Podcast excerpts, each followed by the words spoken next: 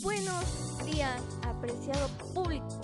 Para mí es un placer comenzar el día de hoy este hermoso podcast con esta buena canción de fondo de Zeus, compuesta por Destripando la historia de Paz.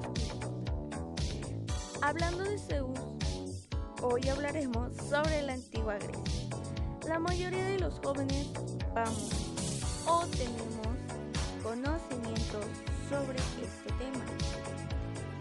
Pero con esta plática reforzaremos y aprenderemos aún más sobre ella.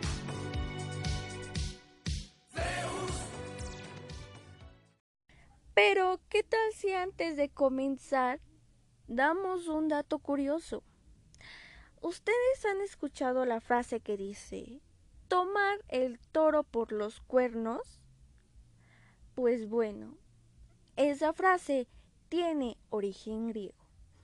Esto se dice por la leyenda de Hércules, que cuando salvó a la isla de Creta, tomó a un toro por los cuernos, porque estaba causando estragos. Desde ese entonces, cuando alguien logra enderezar una situación complicada, se dice que toma el toro por los cuernos. Fabuloso, ¿no? ¿A poco no se lo sabía? Después de este pequeño dato curioso, comencemos hablándoles sobre dónde surge la antigua Grecia. Surge en las islas de Creta y en la civilización micénica. A esta cultura se le divide en cuatro periodos, los cuales son la Edad Oscura, la época arcaica y el periodo clásico. Ah, sin olvidar el periodo helenístico. Empecemos con la Edad Oscura. En esta edad o época, periodo, se le nombra así porque en realidad se tienen muy pocas fuentes y documentos que se han encontrado de este periodo, que abarca desde 1200 a.C.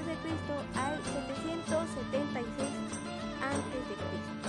En esta época disminuye la población debido a la desaparición de la civilización micénica, pero con el tiempo en la segunda mitad de esta época se recupera la población perdida y finaliza la Edad Oscura para darle comienzo a la época arcaica que abarca el periodo desde el 776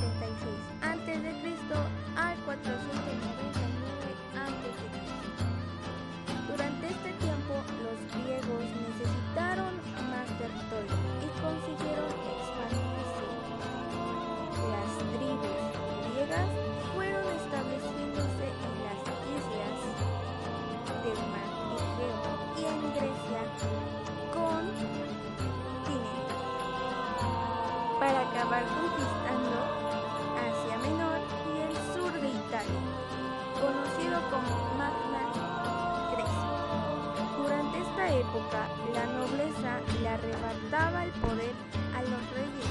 Como consecuencia, se formaron varias ciudades, como la más conocida, Atenas, entre otras. Tras la época arcaica comienza la Edad Clásica, del 499 a.C. al 323 a.C. En este periodo comenzaron las guerras médicas. ¿Y qué es eso? Una es, es una liga de pueblos griegos contra el imperio persa. Todo comienza cuando los ciudadanos jonias de Grecia y Asia Menor se rebelaron contra el dominio persa. Muy pronto las demás ciudades estuvieron contra el ejército de Persia bajo el dominio del rey Dario I.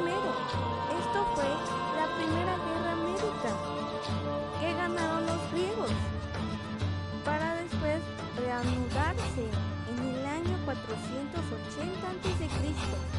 bajo las órdenes del rey Jersey, hijo de Dario.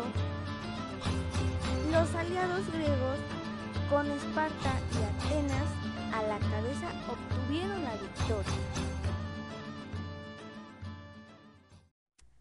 En el último periodo, nombrado el periodo helenístico del 323 a.C. al 30 a.C., Alejandro, hijo del rey Filipo II, heredó de su padre una Grecia derrotada y acabó sometiendo al imperio persa.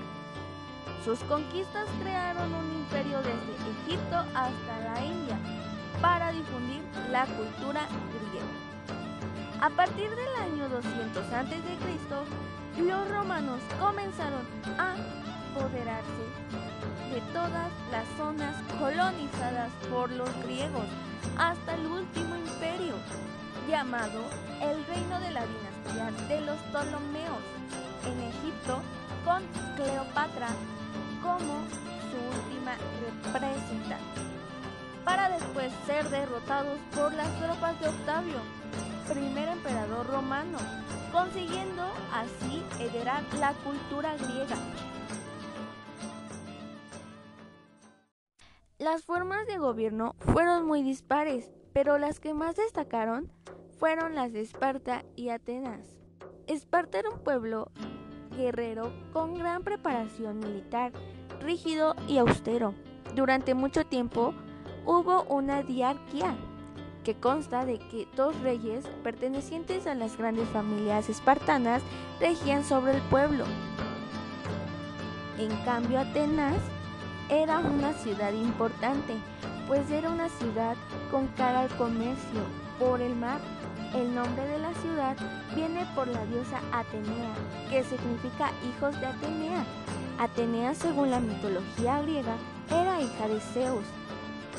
Atenea es la diosa de la sabiduría, pero también es una diosa protectora y combatiente, representada por una lechuza. En Atenas nació el famoso sistema político democrático, la forma más perfecta de gobernar. Fue Pericles quien sentó las bases de este gobierno democrático. Las ciudades griegas estaban dominadas por una acrópolis, un pequeño recinto sagrado ubicado en lo alto de una colina, llamado así la Acrópolis de Atenas. En él estaban pequeños templos para los religiosos ritos y altares para ofrendas.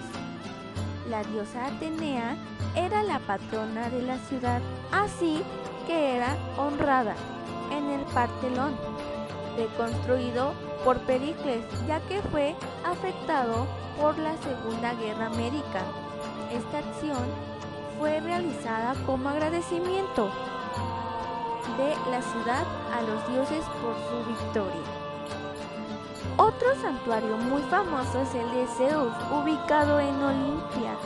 En él se celebraban cada Olimpiada, es decir, cada cuatro años los Juegos Olímpicos, que no solo honraron a los dioses, sino también ah, se basaban en acercar a los diferentes pueblos helénicos. A diferencia de los Juegos Olímpicos de la actualidad, los antiguos tenían menos eventos y solo los hombres que hablaban griego podían competir. Como premio se les daba una corona de olivio y el reconocimiento de su ciudad de origen. La antigua Grecia tomaba como fin en la batalla de Corinto, en donde se enfrentaron los romanos contra los griegos, la cual ganaron los romanos. Hasta aquí la información. Eso fue todo. Por hoy, gracias por su atención.